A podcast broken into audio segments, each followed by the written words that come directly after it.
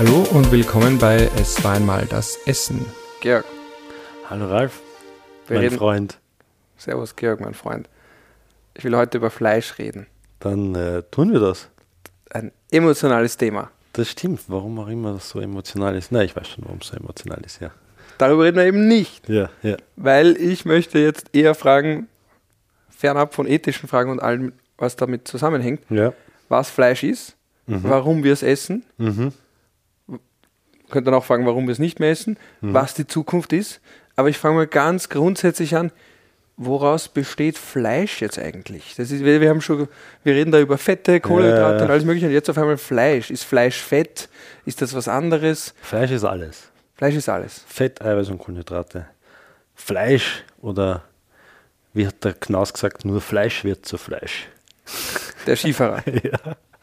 Na, Fleisch sind, ist eigentlich Muskel, Muskelgewebe, Muskelzellen, Gefäße, ein bisschen Blut.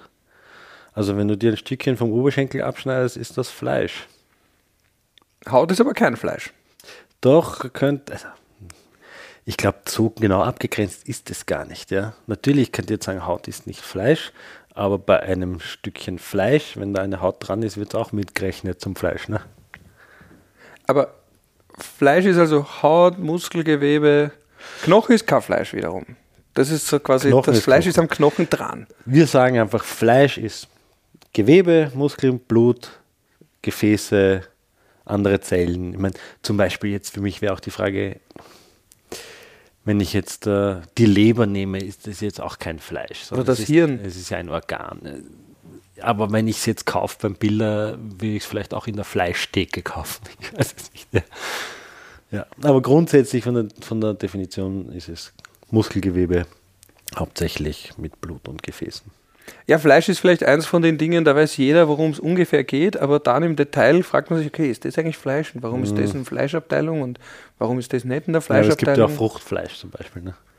Genau, weil es quasi wie Fleisch aussieht oder weil Ja, es ja, irgendwie ein Fleisch. Aber ist eigentlich eine interessante Frage. Vielleicht gibt es da wirklich eine genaue Definition. Wie gesagt, ich kenne jetzt rein, was das Tierische betrifft, diese Definition. Aber vielleicht gibt es eine allgemeinere Definition, wann man von Fleisch spricht. Ja.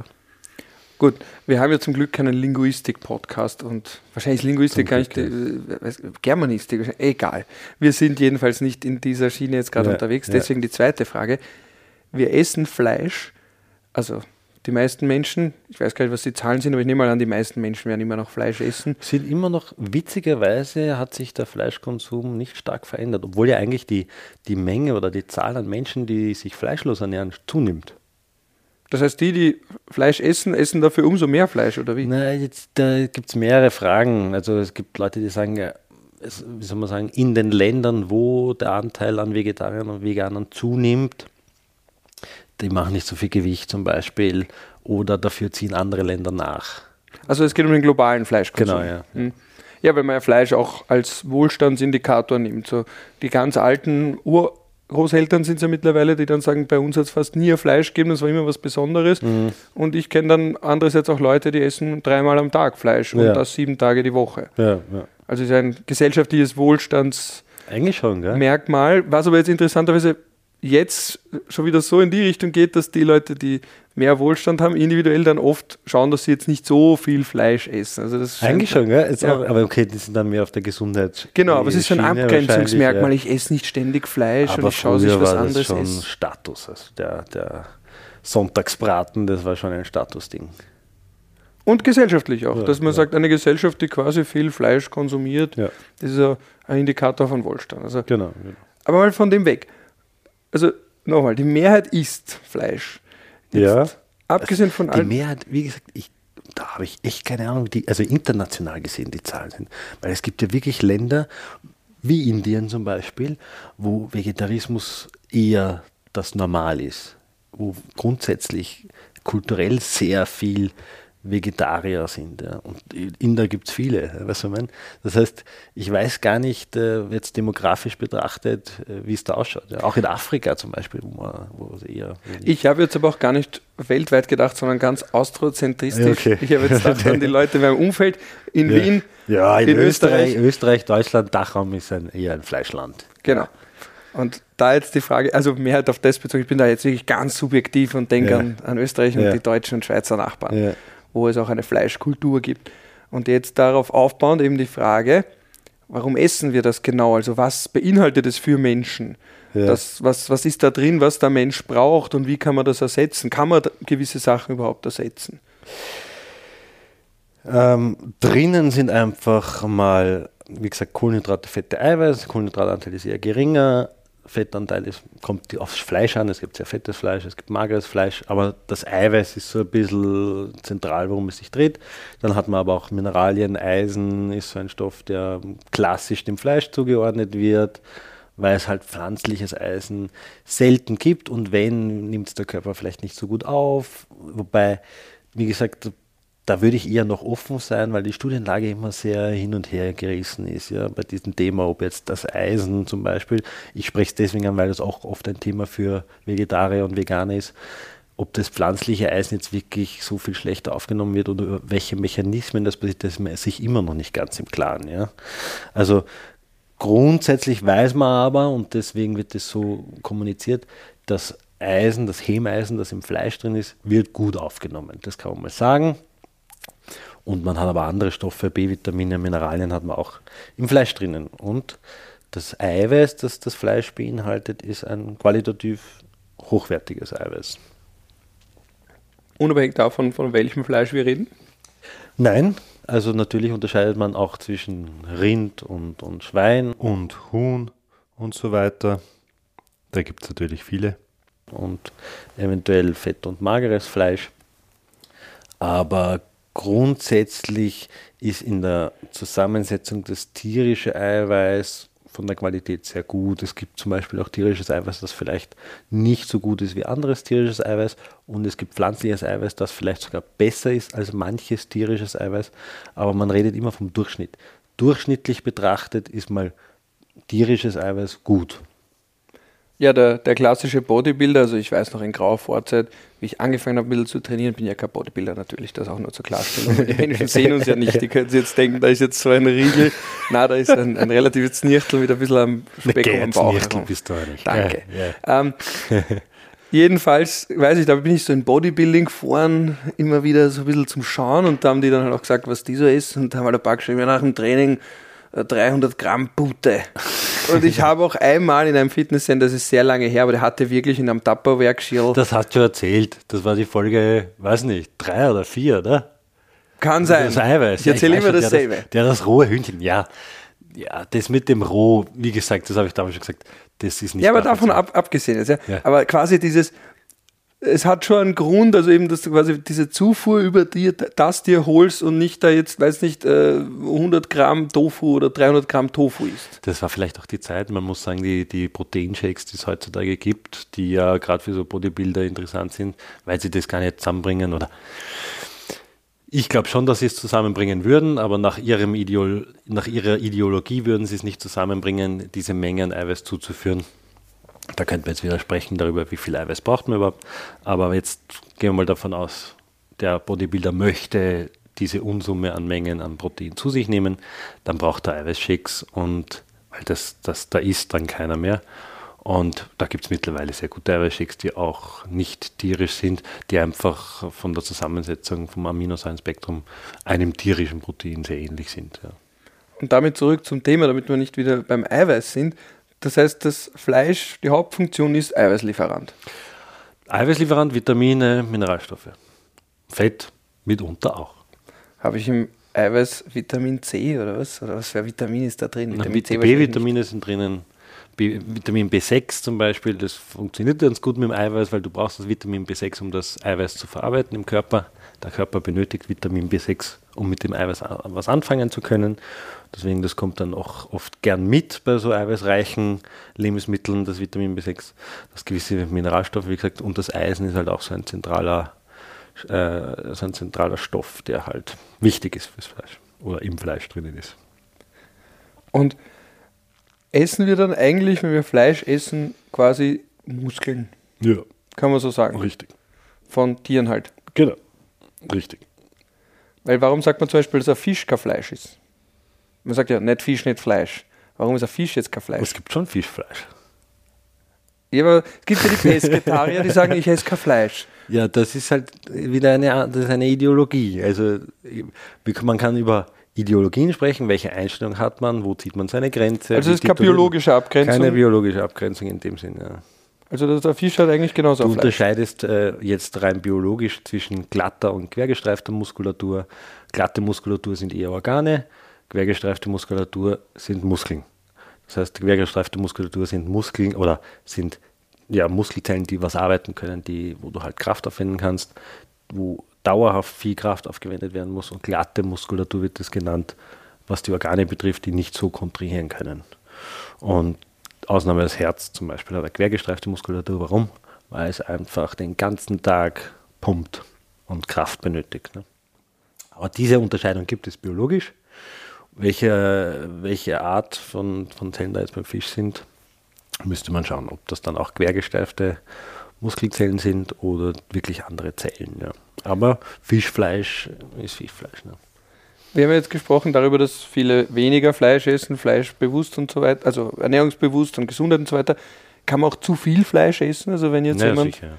jeden Tag ein Stelzen isst? Ja, das ist ja klar. Alles. Ich habe mal gehört von einer Stelzendiät. Die Frage kommt nicht aus dem Nichts. Ja, das ist so wie die Atkins-Diät. Da ist das Prinzip viel Fett, wenig Kohlenhydrate zum Beispiel. Um, da gibt es die Idee, dass man sagt, äh, Fett hat zwar mehr Kalorien als Kohlenhydrate. Kalorien ist quasi die, die Menge an Energie, die gewonnen werden kann aus einem Gramm Fett im Vergleich zu einem Gramm Kohlenhydrat. Und da hat Fett zwar mehr, kann ich mehr Energie rausgewinnen, aber das wird anders verarbeitet. Die Art und Weise, wie die Energiegewinnung passiert, ist ein bisschen langwieriger und deswegen hat man dann die Idee gehabt, dann nehmen wir die Kohlenhydrate weg, führen wir die Energie nur mit dem Fett zu und dann könnte man abnehmen. Aber so wie es jede andere Diätform gibt mit ihren Ideen und Prinzipien, wie man abnehmen könnte. Vom Gesundheitsaspekt wird da meistens nicht gesprochen. Also wenn ich jetzt sage, Stötzendiät, ist die Frage, geht es darum, bei dieser Stelzendiät um abzunehmen oder sagen die, man wird gesünder dadurch? Das ist halt ein Unterschied. Ne? Aber grundsätzlich ist es nicht gesund, jeden Tag dreimal eine Stelze zu essen. Ja. Das heißt, man kann so wie von allem auch zu viel Fleisch essen. Natürlich, ja, ja, weil das sind genau Essen die Ze- Leute in Österreich zu viel Fleisch? Mitunter, also die grundsätzliche Fleischmenge ist leicht erhöht in Österreich. Ähm, wobei vom gesundheitlichen Aspekt kann man sagen, es geht ja auch immer darum, wie ist sonst dein, dein Speiseplan zusammengesetzt. Da ist dann die Frage, ob es per se das Fleisch ist in der Menge, die zum Beispiel problematisch ist. Ähm, aber durchschnittlich gibt es so eine Zielmenge, von der man spricht. Also wenn man jetzt ernährungswissenschaftlich das betrachtet, gibt es immer so Statistik. Ja? Und in dieser allgemeinen Statistik, wenn ich mir so anschaue, wie sollte sich der Durchschnittsmensch durchschnittlich ernähren, dann ist man mit allem versorgt und halbwegs gesund. Da gibt es quasi die Ernährungsform, die da rauskommt und die ist äh, so wie ein Flexitarier, kann man sagen. Also ein, ein Mischkost, ein Mensch, der alles isst, der auch Fleisch isst, aber nur 300 bis 400 Gramm Fleisch pro Woche. Davon geht man aus als Ideal und da sind wir schon drüber in Österreich und Deutschland, aber gar nicht so viel. Ich glaube, wir sind bei 500, 600 Gramm im Durchschnitt. Fleisch ist ja aus unterschiedlichen Gründen kontroversiell. Also einerseits ethisch, das lassen wir heute weg. Vielleicht reden wir mal eine Folge über Vegetarianismus, aber lassen wir das mal weg. Es ist aber auch noch dann die Debatte, wenn ich mich jetzt zum Beispiel erinnere, aus meiner Sicht, im Völkerrecht war das ein Riesenthema hormonbehandeltes Fleisch. Weil Ja. Die Europäer gesagt haben, wollen wir nicht, weil könnte krebserregend sein und die Amerikaner haben gesagt, ihr könnt es aber nicht beweisen, es gibt keine Beweise dafür, dass es krebserregend ist. Worüber regt ihr euch auf? Eigentlich wollt ihr nur, nur eure Bauern schützen. Ja. Also, was ist dann, wenn jetzt das Fleisch hormonbehandelt, was heißt denn das eigentlich? Hormo Hormon Beef heißt zum Beispiel der Fall bei der WTO. Das klingt so, Ja. okay, Hormonfleisch, was heißt das eigentlich zum Beispiel? Ja. Ich meine, ich finde es gut, dass wir in Europa dieses Rechtssystem haben, dass man nicht so wie in Amerika, wo man sagt, solange du uns nicht beweist, dass es schlecht ist, dürfen wir es auf den Markt bringen. In Europa ist es ja umgedreht. Solange du nicht beweist, dass es gut ist, darfst du es nicht auf den Markt bringen. Finde ich besser vom Prinzip her. Und das war auch das Problem mit den Amerikanern, soweit ich mich erinnere. Aber das weißt du eigentlich besser, glaube ich, als ich. Ja, ja, das war genau der Streit. Der sich, also das war eine rechtliche, aber auch eine ethische Debatte. Vorsorgeprinzip. Genau. Oder sagst du, Moment einmal, du musst da jetzt schon stichhaltig beweisen, dass es diese und jene Wirkung hat, unser Fleisch. Ja. Also es sind doch wirklich zwei, zwei kulturelle Fragen. Also Ja. wirklich, die bist du eher vorsichtig oder sagst du eher erst, das ist ein bisschen, oder sagst du, das ist übervorsichtig? Das Mhm. war im Prinzip der Kern dieses Streits. Und da ist jetzt meine Frage, ja, was heißt hormonbehandelt Mhm. zum Beispiel im Kontext mit Fleisch? Oder unser Fleisch ist das nicht hormonbehandelt, aber ist das dann trotzdem schlecht, weil wir was für sich was reinhauen? Also ich erinnere mich an das Chlor, die Chlorhuhndebatte war ja, Ja. auch sowas. Oh mein Gott, das Händel kommt ins Chlor. Da hat man wieder gesagt, ja, und wir hauen halt davor, äh, na, wie heißt Antibiotika rein. Also Genau, ja. das, das hat ja dann auch Auswirkungen auf die Qualität des Fleisches, was man mit dem Tier davor macht. Genau, ja. Und was macht man bei Hormonbehandlung? Spritzt man dem dann Testosteron oder was heißt das Hormonbehandlung? Ja, ja, es gibt Wachstumshormone, damit einfach mehr Muskelfleisch gebildet wird, zum Beispiel. Ja. Kennst du diese riesigen, muskulösen Kühe, die so. Ja, ja, das Das ist, diese, die ausschauen wie so Bodybuilder, die Ja, haben ja. so einen Gendefekt und dann Genau. werden sie auf einmal so einen Muskelberg. Ja. Die haben äh, einen Gendefekt, da gibt es das My Myostatin oder ein Stoff, der quasi das Muskelwachstum hemmt. Und der ist bei diesen Kühen so ein bisschen ausgeschalten. Das heißt, das wird nicht eingebremst, diese Muskelwachstum. Und dadurch wird die so muskulös und kräftig. Ne?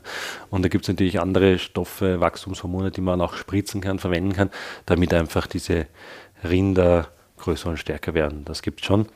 Ist immer die gesundheitliche Frage. Ne? Und da ist halt viel Diskussion. Ja. Das kann ich dir jetzt gar nicht beantworten. Ich glaube, es ist auch eine, wie gesagt, ein, ein, ein, eine Glaubensfrage. Ja. Weil natürlich sagen die Amerikaner jetzt nachweislich, man findet jetzt keine Hormone dann in dem Fleisch, sagen sie. Ja, warum sollte das jetzt schlecht sein? Ja, es ist halt einfach Also es ist nur mehr Fleisch, aber Ja, das Fleisch, so. das mehr ist, ist jetzt nicht Genau. voll mit Hormonen. Aber jetzt sagt man auf der anderen Seite, wir wissen nicht, inwieweit sich das Fleisch dadurch vielleicht verändert, vielleicht sind irgendwelche Gendefekte drinnen, vielleicht gibt es irgendwelche anderen Veränderungen, die man halt anschauen muss, ja. Wo halt die Frage ist, ist das gut oder schlecht? Das gleiche ist mit dem, oder eigentlich nicht das gleiche ist mit dem Antibiotika, weil da weiß man ja, dass das Fleisch, das mit so Breitbandantibiotika übermäßig behandelt, oder das Fleisch, das Tier, das behandelt wurde, ähm, oftmals dann schon so resistente Keime in sich tragen kann. Also geht es nicht darum, dass ich das Antibiotika zu mir führe. Das ist so, das sind so Momente, da muss ich dir ganz ehrlich sagen, mir passiert das ganz oft. Ich schweife schon wieder ab, aber da schaue ich im Fernsehen, war so dieser eine äh, Experte, ich möchte jetzt seinen Namen nicht nennen, er ist jetzt nicht Ernährungswissenschaftler, sondern Experte für eh alles, klassischerweise. Soll's geben.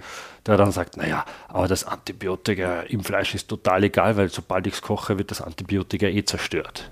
So, das ist die Aussage und dann steht man da. Ja. Und ich denke mir, das ist, äh, das ist der klassische Füchse sind gar keine Rudeltiere-Fall. Weißt du, was ich mein?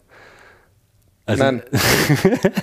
Weil es ist bei einem Lied von den absoluten Beginnern ganz am Ende. Da ruft wer an und sagt, Ja, ich aber wollte nur sagen, in- Füchse sind gar ja, keine Rudeltiere. Aber in dem Lied geht es die ganze Zeit darum, dass sie Füchse sind und im Rudel jagen. Und dann ruft einer an und sagt, aber Füchse sind ja gar keine Rudeltiere. Und dann sagt er, ist ja vollkommen egal, Hauptsache der Reim ist fett. Mhm. Und so, so stelle ich es mir dann vor. Hauptsache egal, das Narrativ passt. Also es klingt gut, weil ich sage, das ist eh so heiß und dann die Antibiotika sind alle Ja, verbrannt. redet, redet eine Stunde lang über etwas, was sich toll anhört, was super ins Narrativ passt, aber wenn man dann sagt, naja, aber das hat ja gar nichts mit der Antibiotika zu tun, sagt er, ja, aber der Reim ist fett. Ja. Die Geschichte ist gut. ja, die Geschichte ist gut, genau. Aber es ist gleich eigentlich eine Falschinformation. Eine falsche Information, weil es geht nicht ums Antibiotika, sondern es geht um die resistenten Keime, die sich bilden. Das heißt, durch diese Antibiotikagabe möchte ich Keime töten. Aber wenn ich immer wieder Antibiotika gebe, so geht es uns Menschen auch, wenn ich immer wieder Antibiotika einnehme, können sich Keime bilden, die resistent werden gegen diese Antibiotika und gegen immer mehr verschiedene Antibiotika resistent werden. Und irgendwann passiert es dann, dass sich Keime entwickeln, die so gegen alle Antibiotika, die wir kennen, resistent sind. Und dann haben wir ein Problem, weil dann esse ich über dieses Fleisch vielleicht die Keime oder die kommen anders irgendwie in meinem Körper. Und dann gibt es aber kein Heilmittel dagegen. Und das ist so das, was immer so ein bisschen derzeit, ähm, wo immer Vorsicht gemahnt wird, zu sagen, wir müssen aufpassen wegen diesen multiresistenten Keimen auch im Krankenhaus. Ne? Sind wir an dem Punkt schon, dass jetzt die Kinder, die jetzt mit Fleisch aufwachsen und mit Antibiotika behandeltem, also Tier aufwachsen, dass sie dann essen auf einmal ein Antibiotikum gar nichts mehr bringt bei denen? Oder Ähm, ist gar nicht, könnte? Das gar nicht ums Alter, also wie gesagt auch bei den Älteren, sondern das Witzige ist, man beginnt einfach wieder mit den alten Antibiotika. Es gibt ja hunderte verschiedene Arten, quasi, die man schon gefunden hat, ne?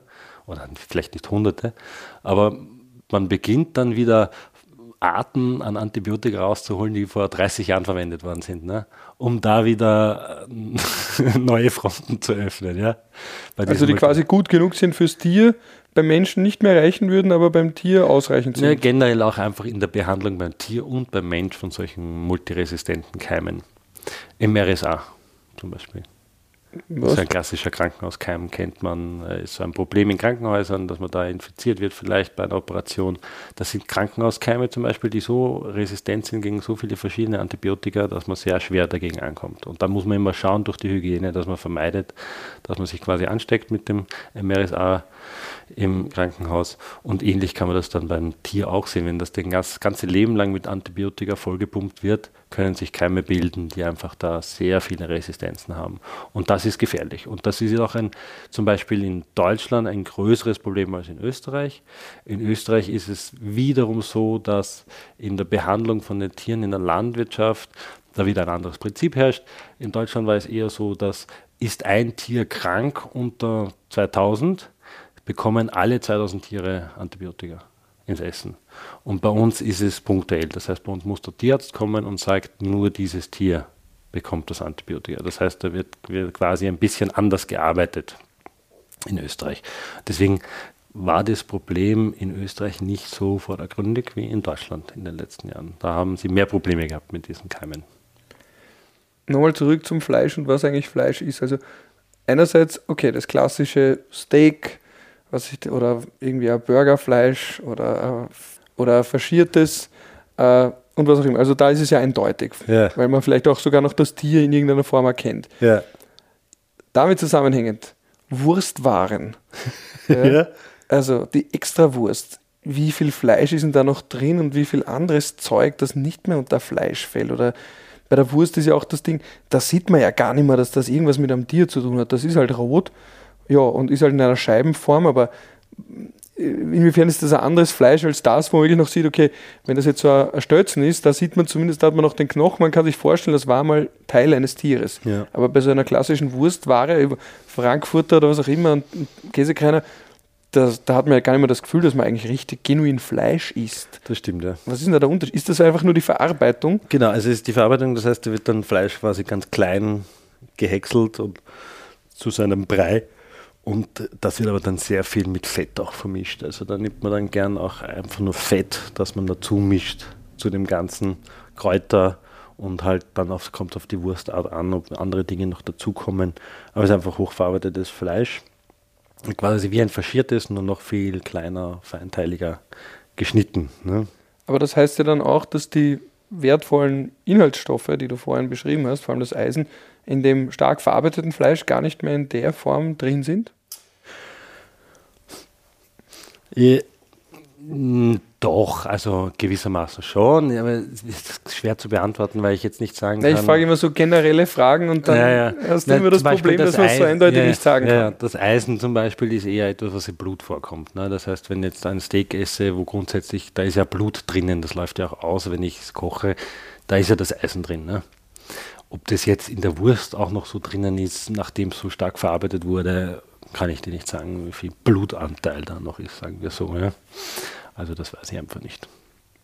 Aber man kann schon sagen, dass quasi das einen qualitativen Unterschied macht, ob es ein verarbeitetes ist oder es kommt direkt vom Fleischer und ist quasi noch unter Anführungsstrichen näher am Tier. Vielleicht gar nicht da, ich meine, ja, auch, aber mir geht es eher darum, wenn ich zum Fleischer jetzt wirklich gehe dann habe ich immer noch die Entscheidung, ich kann ein Biofleisch nehmen. Ich kann sagen, ich möchte das Fleisch von dem Fleischer, weil der hat eigene Kühe, die er besonders toll hält und streichelt und sonstiges. Massiert. Und massiert, ja. Opern, und das Fleisch besonders gut lässt. ist. Und bei einer Wurst geht das halt schwer heutzutage. Es gibt einzelne, so wie Lamboca zum Beispiel, die das anbieten. Da weißt du, das kommt auch von dort. Aber in eine Wurst kommt halt von vielen Kühen was rein und Fett von vielen verschiedenen, also wieder gesammelt quasi wie ein Resteverwertung. Wie ein Topf. Ja, also ich kann dann nicht mehr nachvollziehen, woher das Fleisch kommt oder was da genau dann drinnen ist. So. Also sowas wie das, am Sonntag gibt es das einmal, weiß nicht, wie nennt man das nochmal, wenn am Sonntag dann irgendwie alle Resteln, ja, aber das hat irgendeinen Namen, glaube ich, sogar diese Speise. Scheiterhaufen. Ja, genau, das ja. nennt man dann irgendwie so, oder Ich glaube, beim Zentimeter hat es geheißen, eine Schubkarre voller Ja. Mist oder so. Ja. Die haben es sogar so genannt, das war so richtig. äh, Da hat man das Gefühl gehabt, es ist einfach das von Montag bis Freitag, was ja, genau, ist. so ist. Das esse ich jetzt um 3 Euro, den Schubkarren. Genau. Okay. Ähm, und dann noch die letzte Frage, weil du es jetzt eh schon angesprochen hast. Man spricht ja auch von unterschiedlichen qualitativen Rindern quasi und jetzt mal nur auf das Tier bezogen. Wer jetzt zum Beispiel denkt, in Argentinien sagt man, boah, so argentinisches Steak oder das Kobe-Rind, das eben wirklich massiert wurde sein Leben lang und Opernarien gehört hat. Das heißt, das macht auch einen Unterschied für die Qualität des Fleisches, wie das Tier gelebt hat. Mm, Ja, definitiv. Also es gab eine Zeit, da war es nicht wichtig, wie lange das Fleisch gelebt hat oder das Tier gelebt hat. Den Leuten jetzt meinst du? Ja, dann gab das argentinische Rind war dann wieder, da gab es besonderes Fleisch aus Argentinien, weil das Rind besonders alt geworden ist zum Beispiel. Ja, da ist dann das Fleisch eher mürbe. Und grundsätzlich kann man aber sagen, auch beim Kobe-Rind, da geht es nicht darum, dass das Fleisch besonders gesund ist, sondern durch dieses Massieren und diese Art und Weise, wie die gefüttert werden und dass sie sich wenig bewegen, eigentlich das Fleisch sehr fett durchzogen ist, was wiederum geschmackvoller ist, ja. Aber jetzt auch wieder kein Gesundheitsaspekt dahinter, ne, sondern ein Geschmackaspekt dahinter. Und deswegen, wenn ich jetzt von Fleischqualität spreche, ist die Frage, spreche ich von Qualität im Sinne, es sind tolle Nährstoffe drin oder im Sinne, es sch- schmeckt gut. Ähm, ich glaube, der wichtigste Punkt äh, da zu unterscheiden ist, gerade bei dieser ganzen Massentierhaltung, industriell gefertigten Fleisch, äh, wo die Tiere vielleicht einen Stress haben, wo sie vor der Schlachtung Angst haben und sowas, das merkt man im Fleisch. Also da passiert etwas im Körper, Dass es weniger gut schmeckt und Genau. auch schlechter ist oder eins von beiden? da gibt es eine eigene Bezeichnung für diese Art von Fleisch. Da merkt man es richtig, da werden durch diesen Stress werden gewisse Stressmediatoren ausgesendet. Das heißt, das, das ist weniger saftig, das Fleisch, weil der Körper kurz vor dem Tod quasi des Tiers einen Mechanismus in Gang gesetzt hat, wodurch dieses Fleisch plötzlich ähm, trockener wird zum Beispiel oder eher blasser. Ja, jetzt wenn wir uns das anschauen und das schmeckt man dann auch. Also Geschmack nicht so gut. Aber das heißt, das macht schon einen Unterschied. In der Tierhaltung per se jetzt über das Leben hinweg einerseits, wie das Fleisch strukturiert ist, marmoriert ist, wie das Fett das Fleisch durchzieht, wie, wie kräftig das Fleisch ist, also Muskelgewebe an sich. Und das zweite ist während, also vor, kurz vor der Schlachtung eigentlich, oder auch die, die Zeit davor, viel Stress, vielleicht viel Antibiotika, viele Hormone, ja, alles, was so ein bisschen belastend ist.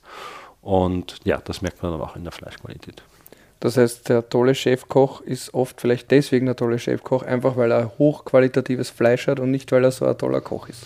Also ich sage bei der Steakschnitte, ja, also muss man nicht der super Chefkoch sein, um ein gutes Steak zu machen, wenn die Qualität passt, ja. Gut, das wäre dann fürs Erste alles, was mich so rund um Fleisch interessiert hat. Danke für deine kurzen, na, gar nicht so kurzen Antworten, aber sie sollen ja auch nicht waren, kurz waren sein. ja eh ausreichend. Kurz lang, ist ja oft verkürzt. Ja, ja. So, so viel zum Fleisch. ja, danke. Danke.